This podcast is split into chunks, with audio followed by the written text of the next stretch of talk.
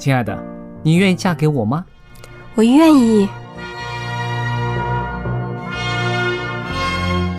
老公，我们要有小宝宝了。真的，太好啦！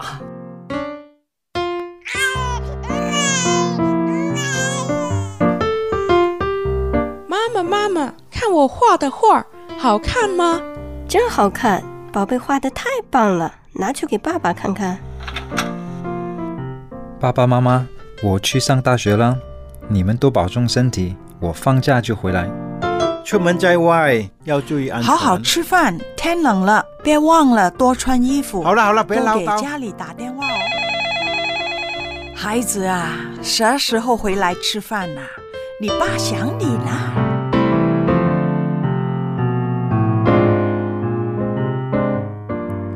好，明天就回来。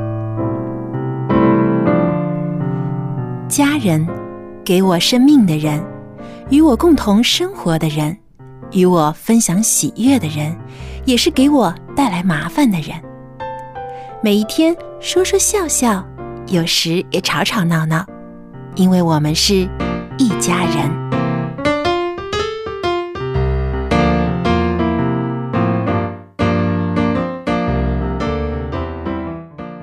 众朋友们，大家好！现在又来到了一家人的节目时间了，我是佳丽，在这儿向您问好。你好，我是 Billy。你好，我是陈宇。大家好，我是 Jerry。欢迎大家来到我们的节目里边啊。那今天呢，我在这儿呢啊，要跟大家聊一个题目，我相信你们大家呢都有各自的看法，就是在现代社会，到底是早点结婚好啊，还是晚一点结婚好？因为啊，其实社会上呢也有很多的限制。我找到心爱的人，我就是想早一点结婚，但是啊，因为住房的问题啦、经济的问题啦，或者是啊两个人的这个距离的啊产生了。这个距离就是说，真的是啊长度的距离，一个在这个城市，一个在那个城市，又或者是啊家长的参与啦，有没有反对啊，有没有支持啊？其实呢，都可能会触及到啊决定结婚的时间，对不对？但是以一对青年人来说呢，现在呢，我觉得社会上呢有两个极端，就是有一些人呢非常的啊逃避婚姻的责任，尽量的晚婚，因为觉得各样事情呢啊都安顿下来，尤其是自己想旅行啊，想呃发展什么兴趣啊，都都试过了，玩过了，然后呢再进入婚姻。有一部分人是这样子的。还有一部分人呢是非的非常传统的，尤其现在中国呢，他们常常就是说，哎呀，女孩子啊，过了二十五岁啊，就根本没有市场了，想嫁也嫁不出去了。那又拼命的呢，把人推向早婚的这条路上去。那所以呢，让很多人很困惑，我也很困惑。大家可以发表一下，我也很困惑，到底是应该怎么着才好呢？我我们会有封音的环节，听众打电话上来。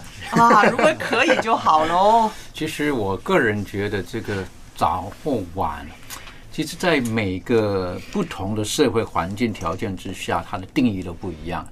在都市跟乡下又不一样。是啊，在乡下呢，二十岁呢，可能觉得说应该是早就该结婚生孩子了。可是，在都市而言的话呢，大学都还没毕业啊，嗯怎么可以结婚呢？嗯，好，所以我是觉得这可能跟环境有也有一些的关系。那当然，这个可能也会甚至待会儿有时间可能跟我探讨到早婚晚婚最后的结果是哪一个好呢？这可能也没有绝对的定义，没有绝对的。所以今天来讲，如果说单单用一个数字说啊，二十几岁应当结婚啊等等的，呃，可能还还还还很难绝对的讲说怎么样算早婚算晚婚，嗯而且还有男女也有分别了。是啊，男孩女孩可能也有分别。女孩一般我们这种比较传统的观念来讲啊来说的话，女孩似乎好像未来她只要是在好好的把家守好就好了。但男孩呢，他可能还有事业啦各方面的这种要去奋斗的部分。嗯，那现在呢，这个两性平等的概念呢越来越厉害了。哈，所以相对来讲，读大学呢不是说只有是一个呃男男生的一个权利。或者是一个责任，或者是他的他必须要经过的。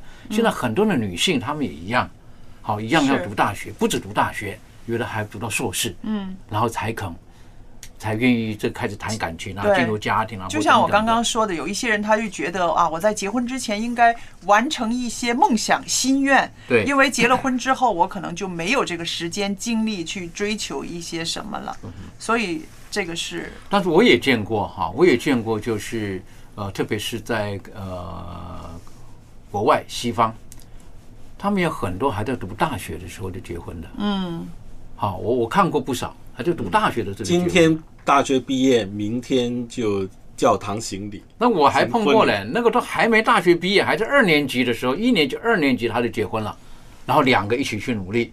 我以前有一个这个，我读书的时候，我在读中学的时候呢，我的有一对有一对的英文老师，嗯，他们就是这个属于叫做呃学生，然后到我们这边来，从美国到我们这里来，然后做那种叫实习实习的老师或什么，实际他们是学生的身份的，嗯，我一看这对夫妻。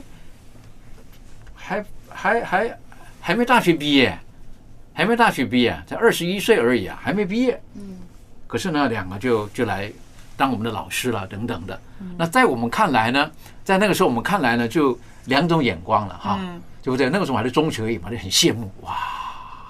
这样就可以结婚了，好，你晓得有没有？就他们这这这个不用大学没毕业就可以没有结婚了，房哎，他们还没有房。没有房哎，没有房，我在想，可不好还有欠学贷嘞，啊，可能还是，可是他们就结婚了，然后来到我们这里，然后当个小老师啊，教我们英文啦等等的。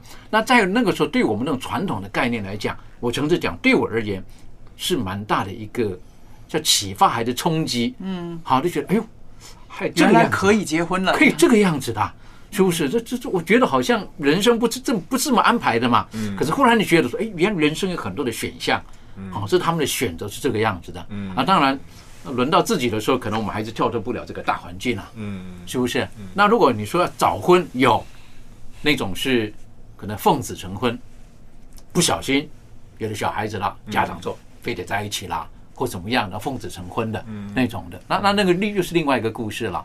所以说现在来讲，怎么样算早婚还是晚婚哈？我我还是觉得就是那个人也很重要，那个人也很重要。好，就是他本身的成熟度，还有他的家庭、他的社会、他的等等的。我们晓得一个人的成熟度不够的话，呃，如果用年龄来衡量他啊，该结婚了。可是我碰过哈，三十几岁了哈，原谅我用这个字眼来形容哈，现在是很多的字眼就形容了嘛，对不对？叫妈宝。嗯嗯好嗯嗯，三十几岁了，是不是？三十几岁的时候呢，开口闭口都我妈说，我妈说，哎，一个大男孩嘞那样子，我就跟他，你长个六尺高的男孩，我妈说，我妈说，他说对呀、我妈说那样，那我怎么讲呢？就帮助他，我说、啊、你要如果你要结婚，你不能讲我妈说，我妈说，就是我说你有没有个主张啊那样子啊？他说我妈。这怎怎么开口闭口都是我妈说这样？那我说糟糕，这妈妈也太成功了。哎，真的成功。后来结果你要结婚的时候，我就说你要结婚的对象是不是来问你妈？她说对。那那那我说哎呀，这个不知道到底对不对？结果他结婚了，啊，结婚了呢，一年多的时候，他给我讲哦，结婚。那我说结婚之后，你接下来说马上工作，他没有我妈说生孩子比较重要，要听妈的，好啊，赶快生个孩子那样啊。终于结婚了，我就想啊，这个很紧张了。过了一年之后呢，哎，看到他了。哎，我说怎么见到你了？你你你不知道生孩子吗？没有，我妈说，我妈说我们两个个性呢都还不够成熟，就要离开家一下，让我们两个彼此都熟悉一点了哈，生小孩比较好一点。嗯，这样子。可是他一开口，又是我妈说，我很紧张。那我也觉得这个人到底适不适合结婚呢、啊？是不是？到底适不适合结婚？因为如果他没有自己的思想，可能他的配偶就很辛苦。嗯，好，要做什么事情的时候，可能不是两个人讨论了算，还会有第三个意见进来。嗯，那那个意见呢，却是绝对的意见。那我是觉得这个在婚姻当中可能就要思考了。所以早跟晚，我是觉得年龄不重要，重要是这个个体他的承受度够不够。我有听过经常说哦，我到底是嫁给你还是嫁给你妈？对对对。不过我我自己感觉我。以我所听过，大部分早婚的原因都是考虑到生小孩，嗯，体力上面方便照顾，尤其就是爸爸妈妈会催促孩子早一点生小孩，好让他们还有体力的时候可以代为帮忙去照顾孙孙这样子，嗯，这是比较多的原因。其实早婚晚婚呢，啊，我在网上看到有这样的一段文字呢，他这样说，他这样界定的哈，什么叫早婚呢？先说对女人来说，他说女人的早婚年龄呢，大概就是二十三岁之前，这时候女人已经有了一定的啊独立思考的能力，不再是一个小孩子，比男人呢要成熟的快。呃，要是选择一个比自己年龄大很多的人结婚呢，那可能就会被对方当成女儿来宠了。要是选择一个呃相近年龄的男人来结婚呢，那这段婚姻呢也许会辛苦很多，那就看值不值得了啊。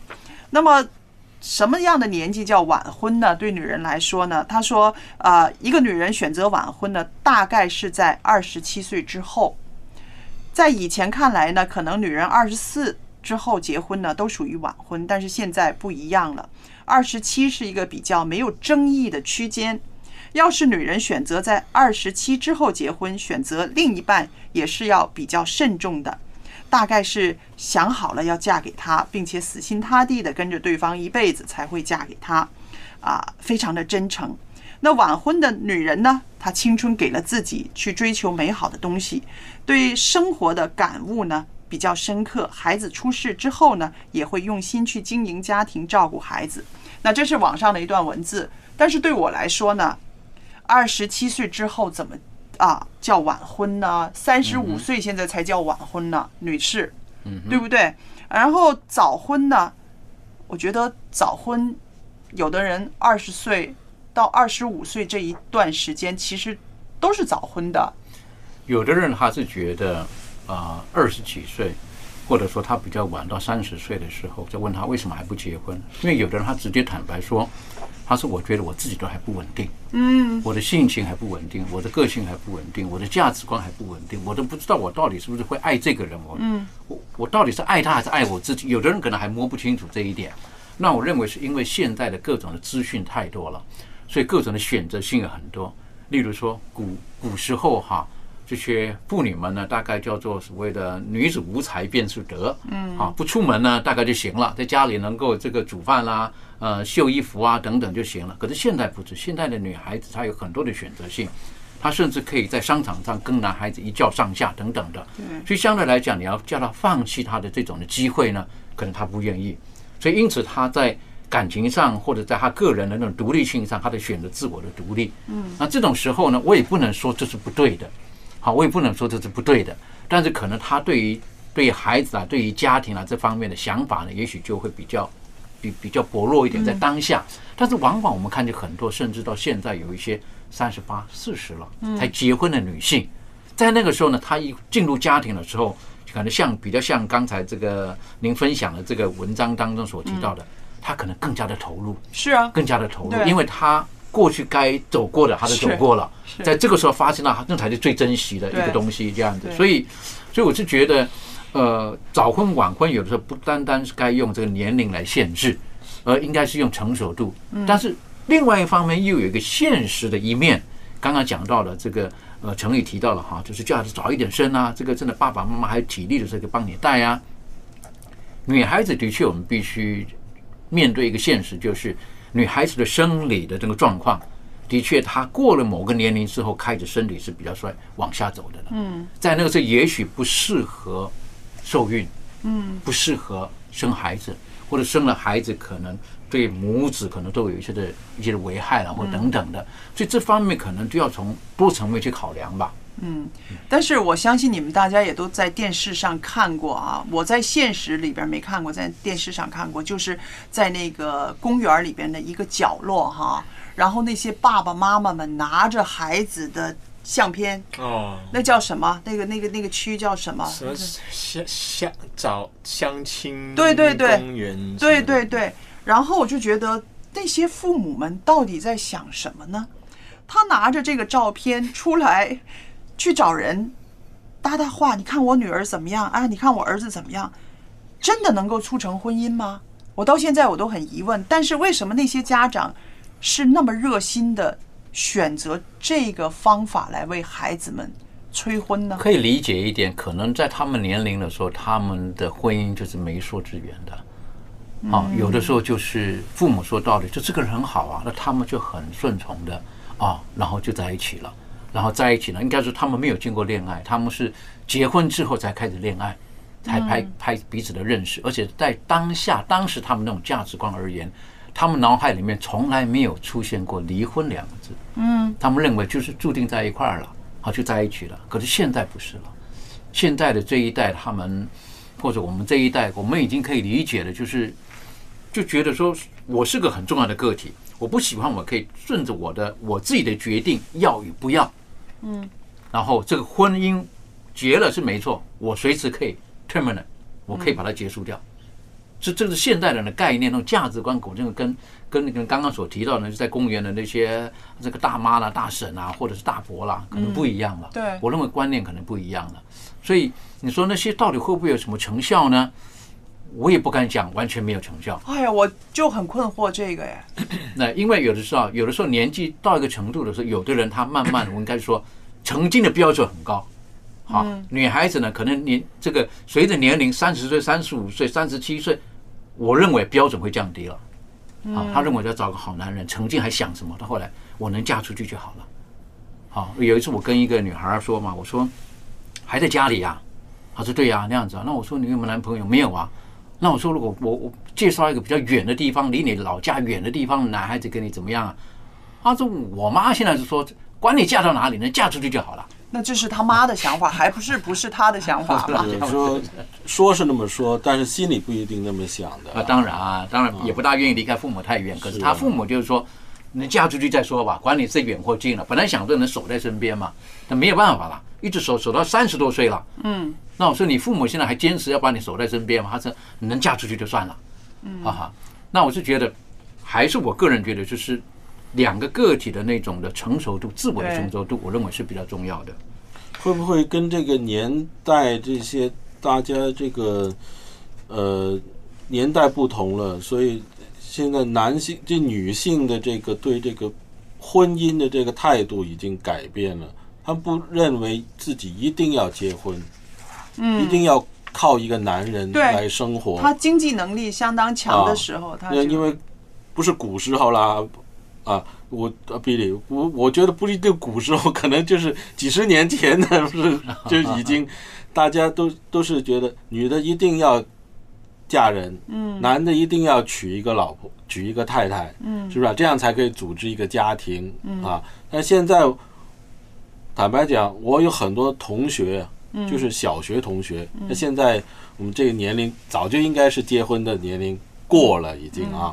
那很多女同学都是单身的哦，嗯哼，真的哦，有。有很多哦，而且很多都是专业人士是我身边也有他们的工作都是很专业的，赚不赚钱不少，嗯，对啊，但是他们的家长也没有怎么催他了，已经因为这是香港啊，对对对，可能是这样吧。不，还有有的时候家长有时候其实女孩儿或者到一个年龄，或男孩到个年龄，有时候父母觉得催也没有用。嗯，好，这个时候还是顺着他吧。嗯，顺着他那样，因为他人生有他自己的选择嘛。嗯，我是觉得这个这个，当然为身为人父母的，看着子女自己的子女年纪一直大大到了适婚的年龄，又过了适婚年龄的时候，纯粹讲父母是会有压力的。嗯，好，但是有的时候可能也不方便说太多什么。那回头再来讲这个呃。一个家庭当中哈，刚刚所提到的哈，有一些我们说大龄女子或大龄的男男男孩子哈，然后特别是女孩子过了那种适婚年龄，那她也是过得很好，甚至有人觉得说我根本不需要结婚等等的。如果从从基督教的信仰角度而言呢，我是觉得呃，不应当把一个女性觉得说我要找一个长期饭票，好，然后成为一个男人的一个附属。或者说就是要等着男人来养，我觉得不是这样子的。如果从圣经最初开始，上帝他是发现到男人的不足，对他觉得才需要个女人。嗯，好，需要一个等于帮助者，反而是男人 是有问题的那一方啊，这男人一个也不好，对不对？所以才需要一个女人来帮助他。所以女人这个角色出现的时候，我就觉得是是男人生命当中不可或缺的。嗯啊，我认我认为如果从这个角度来思考的时候。男人会觉得，哎，你其实你不好，哈，你你需要一个女人来帮你，啊，帮你洗衣服啦，或做什么啦。而女人的出现呢，不要觉得说我就是个附庸，而是觉得在整个家庭当在情感当中，或者或者在人与人的互动当中，他扮演是一个不可或缺的一个角色。我认为女孩子必须考虑到这一点。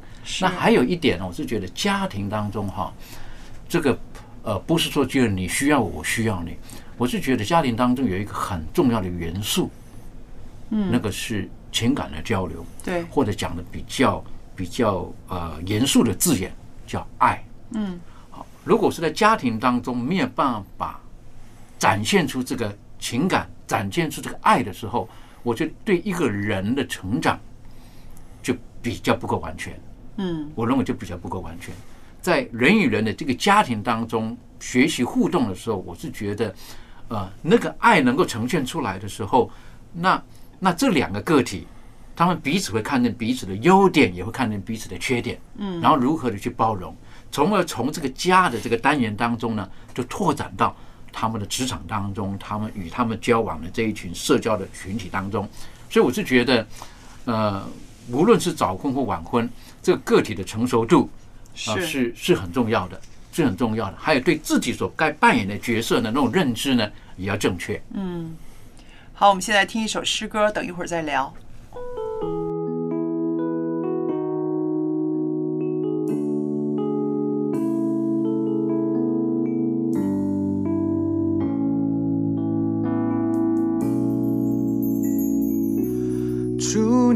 要往哪里走，我就跟你走，领我走到世界尽头，一生不再回头，让世界听到我们敬拜。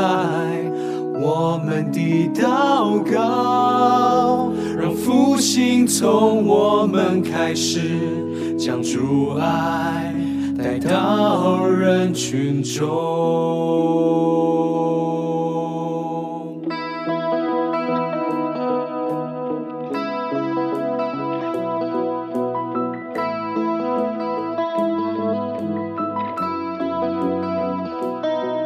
我并不完美，也并不特别，而你却是为我舍弃生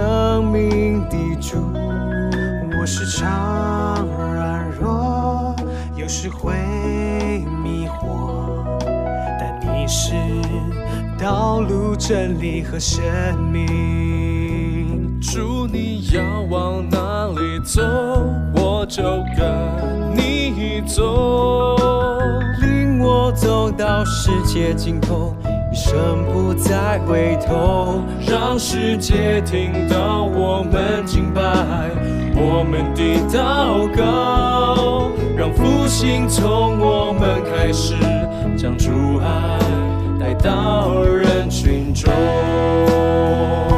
主，你要往哪里走，我就跟你走，领我走到世界尽头，一生不再回头，让世界听到我们敬拜，我们的祷告，让复兴从我们开始，将主爱带到人群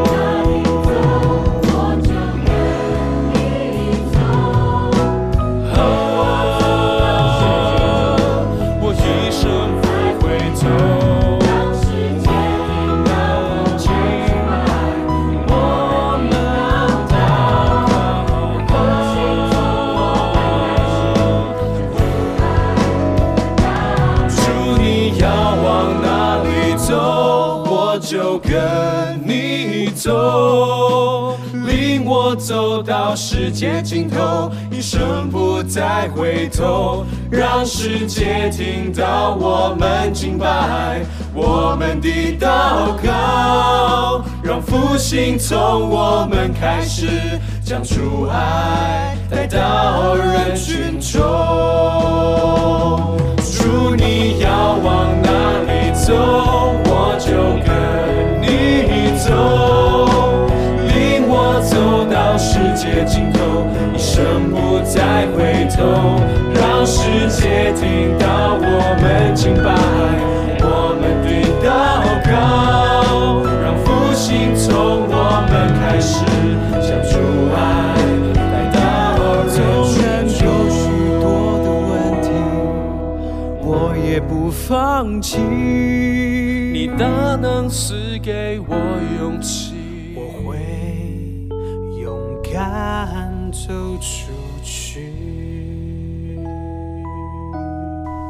哇，这首诗歌好好听啊！勇敢走出去啊！那其实呢，我们说啊，早婚晚婚，我们说了很多这个啊自己的看法。在美国呢，有一位社会学家，他曾经分析了七年已婚夫妻的婚姻结果，发现呢，二十八岁到三十二岁结婚的人的离婚率呢，的确是低了一点儿啊。那意思就是说啊，稍微晚婚一点儿的人呢，好像离婚没有那么容易啊。超过三十二岁的人呢，则会随着年纪。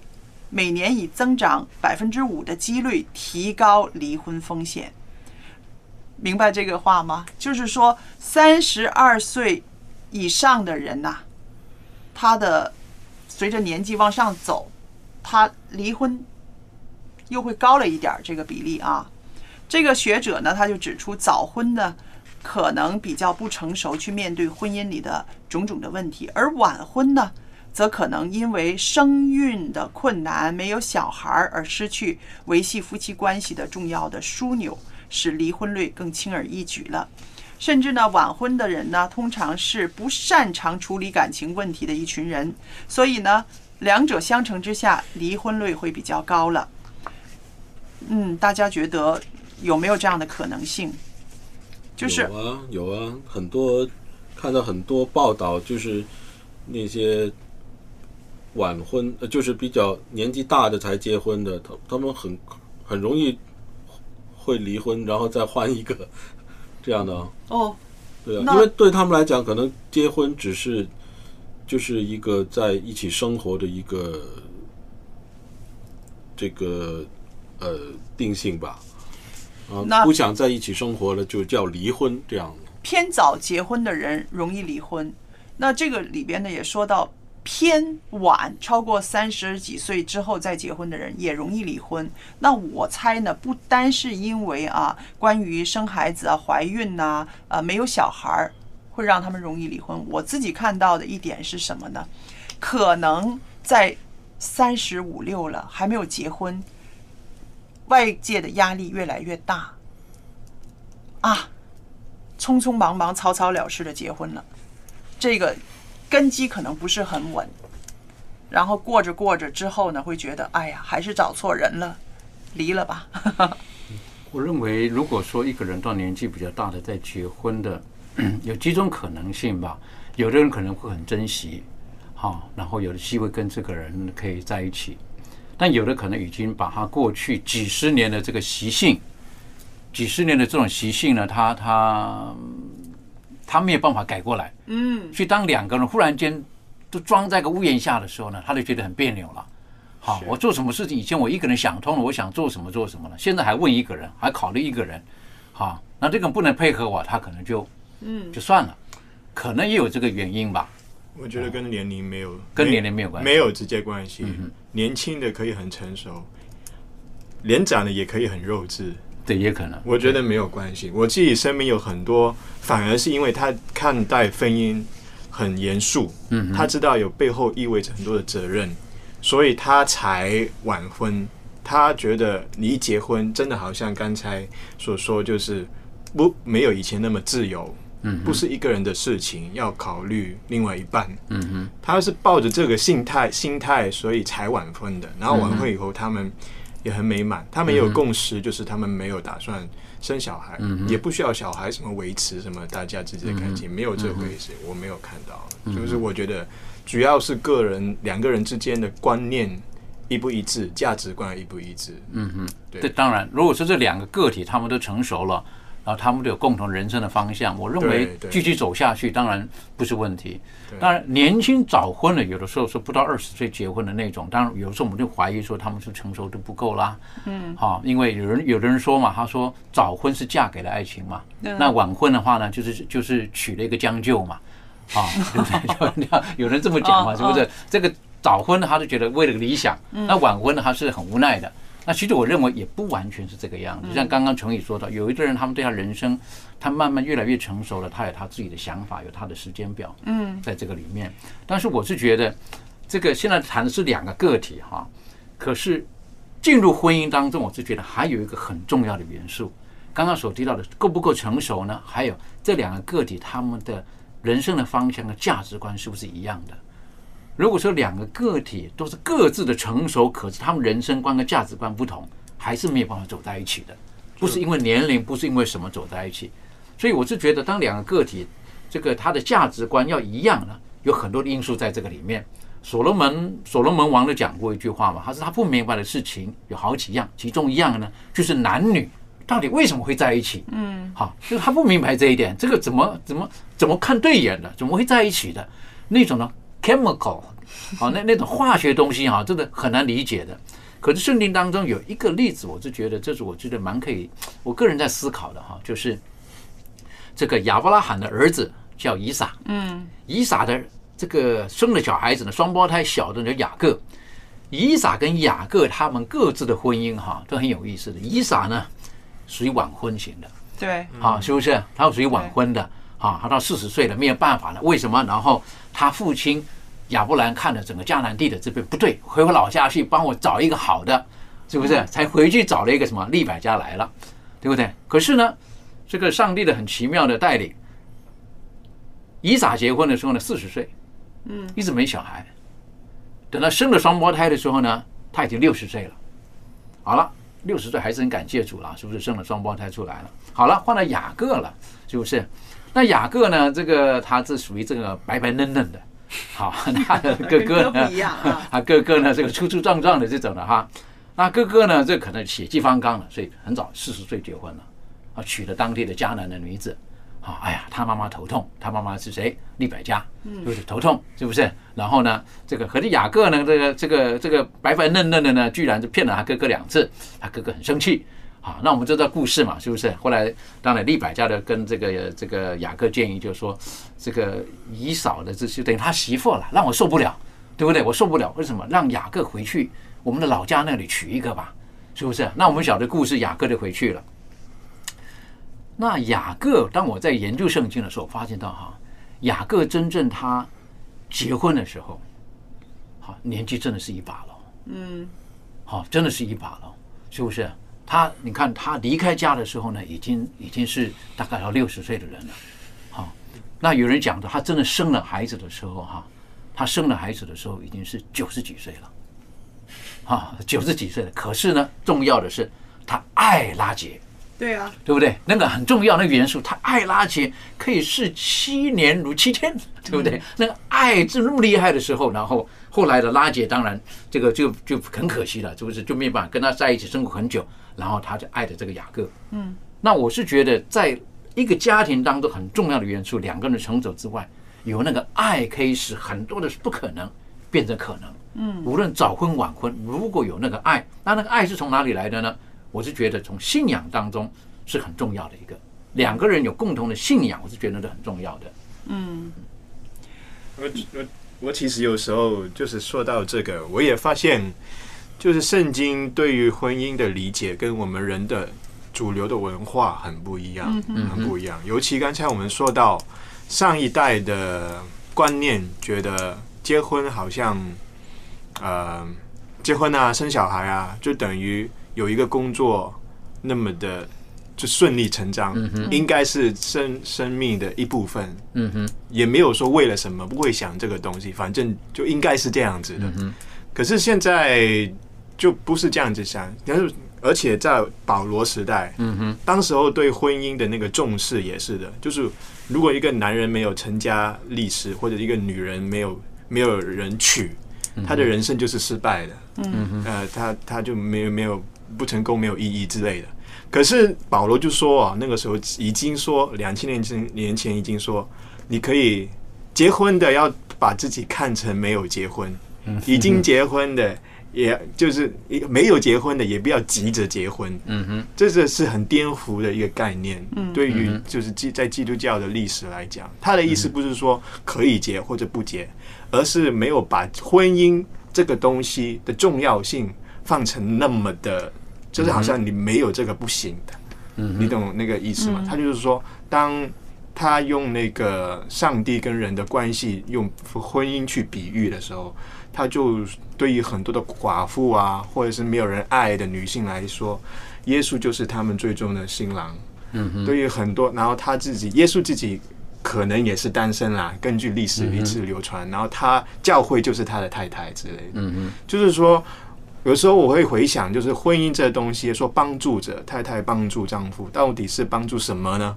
可能未不是就是以前可能就哦家务啊，或者是男主外女主内，可是我再去思考的时候，是互相帮助，对，互相帮助去去练习爱这个东西在相处上面、关系上面，因为爱是需要对象的。如果你没有对象，你爱什么呢？爱爱一个石头，还是爱 爱自己嘛？就是比较难。所以我自己理解就是，可能上帝创造婚姻最主要目的就是去学习爱这个互动这样子。对，嗯哼所以无论是呃早婚或晚婚，如果没有很重要的一个人与人互动的元素呢，爱在里面的时候，呃，我是觉得就变成只是一个很僵化的一个制度。对嗯我们要完成这个制度，对，好，然然然后走完这个这个路，对那实际上不知道为什么，我可必须讲，早期我相信有很多所谓的指腹为婚啦，或者是媒妁之言啦，大概他们只能完成人生的义务，就是啊，就是生了小孩子啦，好，该做的就做了，嗯好，我我，但我觉得那个不是最初婚姻的对。那最重要的一个，对一个像我爷爷奶奶其实很啊，就就是很多啦，不止我爷爷奶奶听过，他们只是到快离世的那一刻还在吵架，就觉得我这一生人最痛苦就是我嫁给你，或者是我娶了你之类的那种。你经常会听到这些东西，就是你会觉得重新会思考啊，到底婚姻是怎样一回事？所以你看到现在社会上有很多人的，他们其实是因为承受不了外边的压力而匆匆忙忙结婚的。嗯，那这个压力呢，就是来自社会了啊！你长你这么大了，你还没有结婚啊？你是不是有点什么问题？然后家人呢也会觉得你快点结婚了，你嫁给谁都好了，你总之是你嫁出去就有这样子。为了应付这样的压力，自己就觉得我一个人生活的话呢，我会越来越没有价值，越来越贬值，你知道吗？所以呢，就匆匆忙忙结婚了。那这个带给人的这个痛苦呢，真的是非常长远的。所以我自己就在讲啊，我们做家长的了，那我自己也有一个年轻的女儿了。我自己做家长，我就觉得不要给孩子压力，嗯哼，不要给孩子压力，尤其是在这种婚姻大事上面，让他自己去走，让他自己去选择。啊、那我们有信仰的，我们会知道交在上帝的手里。如果这个孩子是啊，他也愿意信靠上帝的，在上帝的时间表里面，总会有一个对的人出现。既或没有一个对的人出现，他一个人也可以活得很开心，活得很有价值，很有意义。当家长坚信这一点的时候，我相信我们就不会把一些个啊很沉重的石头压在我们自己孩子的身上了，对吧？不过这个是不容易，跟中国的我们的传统的观念很不一样，嗯所以是需要就是真的去慢慢的去理解圣经里面的对婚姻的那种、嗯那种呃概念这样子。但是有一个非常现实的呃事情呢，就是说我们的孩子看到父母一个怎么样的婚姻，就会直接影响他的婚姻，他选不选择结婚，然后选择早婚还是选择晚婚，其实很大一部分是看到他自己父母的给他呈现一个怎么样的婚姻生活。那举一个例子来说，我和我先生都是算是比较晚婚的人，那我们的孩子呢，现在也很小啊，就是只有二十三岁。但是呢，他自己怎么说？他说我要早一点结婚。嗯哼，为什么呢？因为他说我看到我爸爸妈妈，他们那个年纪是，就是我先生做父亲的时候已经四十一岁了，我已经三十四岁了。说真的，我们很难跟小孩子一起踢球啊，一起玩啊，一起怎么样？甚至的把他带到游乐园去的时候，我记得有一次下大雨，下大雨，然后我们问孩子说怎么办呢？因为买了票进去了嘛，怎么办呢？然后他说，嗯，还是下，那我们回家吧。没有想到我们两个高兴的哈，抓着他，然后他爸爸甚至把他背起来，跑跑跑跑跑跑跑，跑到自己的那个车子门口啊，就就进去了。孩子哭了吧？没有，但是我后来我现在想起来呢，就是说我们当时那个反应真的是很现实的，因为我们真的很累了，你知道吗？在那种大型的公园里面，我们走了半天，已经很累了。那小孩子呢，我们不能够说哎要走，因为爸爸妈妈累了。可是呢，一下雨了。我们也没有说很强硬的说一定要回去，我们问问他，那他呢就是一个选择，就说哎呀下雨了啊下雨了，我们还是回去吧。那时候他只有三四岁啊，回去了啊，没有想到我们两个人的这个反应是这么快乐的，就你也这样你我你你听着，其实呢我们这样很过分是不是？所以我自己我自己反省了这么多年啊，但是呢。我相信我女儿不记得这件事情，我现在讲起来她会记得。可是呢，因为我们带孩子的这个生活里边呢，让她感觉到她要早结婚，要早生孩子。因为她也跟朋友说，她说，因为呢，我小时候呢，很少呢啊，我爸爸妈妈可以那样子跟我玩体力的的游戏的。嗯，所以他选择早结婚。所以我这个是非常实在的，就是说我们父母。给孩子的呈现的一个怎么样的婚姻状态，一个怎么样的生活，然后就会影响他选择结婚的时机，还有选择他结不结婚，你说是不是？嗯那可不可以这么说呢？因为我们今天题目是早婚好还是晚婚好嘛？那总要有一个指标性的这样的一个建议吧？是不是想有孩子的应该早一点结婚？那我还可以挑战。可不可以这么说呢？那当然了，你要想想想有孩子，你又要晚婚，这样就好像不是太适合喽。但是你知道吗？早一点结婚，生了孩子之后，他自己都不是很稳定、很成熟、很有耐心的时候，他那个孩子也是受苦啊。所以其实我们不是说早婚好还是晚婚好，我们只是说早婚对晚婚。早婚有什么好处？晚婚有什么好处而已。就是，就算真的早婚，也未必代表两个人已经准备成为一个父母。嗯，就是已经，你懂？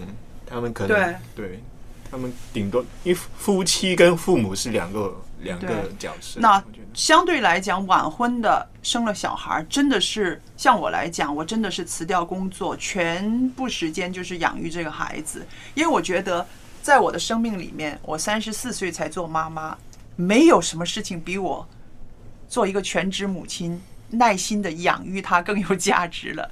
所以呢，这个也是一个真是很很矛盾的地方哦。当然，刚刚接的这个，刚刚 Jerry 所提到的哈，就是想不想要孩子，然后来为了这个孩子来做这个婚姻，要不要结婚？有的人想要孩子啦。结了婚三年、八年、十年生不出来啊！对，这也是的，对不对？这也是一个，我是想要有小孩子的，可是生不出来啦，是不是？你看亚伯兰最后他到了一百岁 才生了伊撒呀，是不是？那那他也想要小孩子，可是生不出来啊。比如说，你看这个雅各爱的拉杰，对不对？拉杰都生不出来啊，他希望有小孩子生不出来。当然，有了孩子，我认为会让一个家庭当中的那种的氛围、那种的爱，会提升到更大的一个境界。彼此两个夫妻两个的那种爱，跟有了孩子之后，我相信那个爱是不一样的。嗯，那个爱是不一样的。当有一个孩子出现的时候，会帮助父母更加的成熟，更懂得牺牲。是，在我觉得是这个。理想上面是这样子，可是现实上也有很多情况，就是很多爸爸妈妈会就是悄悄的，就是说，如果不是为了孩子，我早就。跟你离婚了哦，那种就是反这个话很让孩子有很多，然后孩子夹在中间就会很有压力。嗯嗯嗯，这个就我认为这不理想。这个话就是很普遍现在这个现象。对对对。接着下来呢，我们介绍一首诗歌给大家听。各位亲爱的弟兄姐妹平安。此刻的你带着一个怎样的心情来听我们的诗歌呢？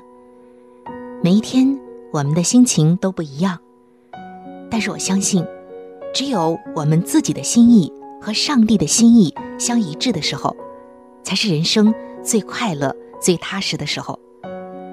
就像我们今天的这首赞美诗歌所说的：“当我们照着主的旨意而行的时候，他就是窑匠，我们就是他的泥土，我们最终会成为他手中最伟大的功课。”今天我们要分享的这首赞美诗歌，叫做《主照你旨意》。每一首诗歌的背后，都有一个动人的故事。今天我们要分享的这首诗歌也是如此。主照你旨意的这首诗歌的词作者，叫做波拉德。波拉德女士毕业于美国的波士顿修辞学校。担任过芝加哥女子中学教师很多年，之后，在纽约市的宣道会传教训练班任教八年。他在第一次世界大战前曾到非洲去传道。战争爆发之后，他漂泊在欧亚各地，生活无定，健康欠佳。在一九三四年的十二月中旬。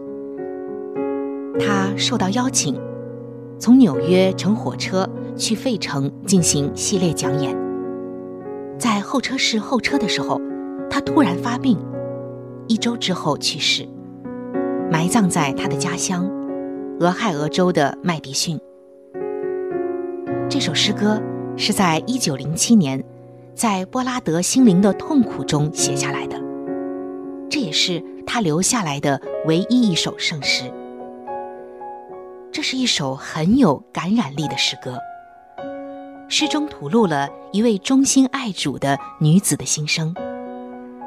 她的生活虽然饱经坎坷、疾病、忧患和疲惫，但是他对于主的美意和大能却始终是深信不疑的。在一次祷告会上，波拉德祈祷说：“主啊。”在我的生活中，无论你赐给我的是什么，我只求你凭你的旨意行在我的身上。从此以后，“凭你的旨意行”这句话一直萦绕在他的脑海里。当天晚上临睡之前，他就在纸上写下了这首诗。诗歌的第一节回应了耶利米书十八章一到六节所说的。你在窑匠的手中怎样，你们在我手中也怎样。第二节说：“求主洗涤我，洁白如雪。”第三节体现了主耶稣在升天时的宣告：“天上地下的权柄都赐给我了。”最后一节是一个总结，说道：“唯独主耶稣。”居我心内。后来，著名的圣诗作曲家斯特宾斯专门为这位不平凡的女子写成了这首诗歌的曲调，当时的调名就叫《波拉德》。亲爱的弟兄姐妹，当我们今天再来听这首诗歌的时候，我们不禁在想：原来这首诗歌。是作者在人生非常坎坷的时候写成的。原来，越是在坎坷的人生道路上，就越是要照主的旨意而行。主的旨意，就是我们人生最好的方向。方向不对，努力白费；甚至方向不对，你会越走越窘迫。如果我们真的能够在每一天照主的旨意而行，就一定能够活出最精彩、最丰盛的生命。接下来，就让我们一起来欣赏由诗班带来的这首诗歌《主照你旨意》。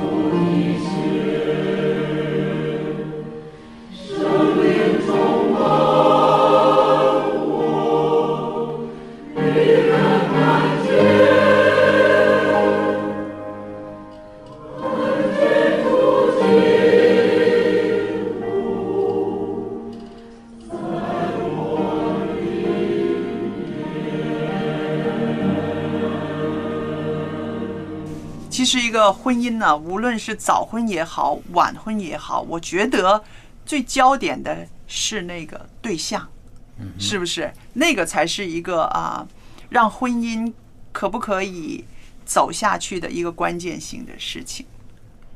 我觉得也是对象是当然了、而且而且也是互相的。是很多很多人会觉得我在等待一个很完美啊、条件很好的对象，可是他自己又不会考虑自己也没有准备啊，自己配不就是说说说的通俗一点，配不配的那么好的对象，就只要求对方好，可是自己又没有怎样去准备成为一个好的丈夫或者太太或者爸爸妈妈，我觉得是相相双方面去自己去准备的。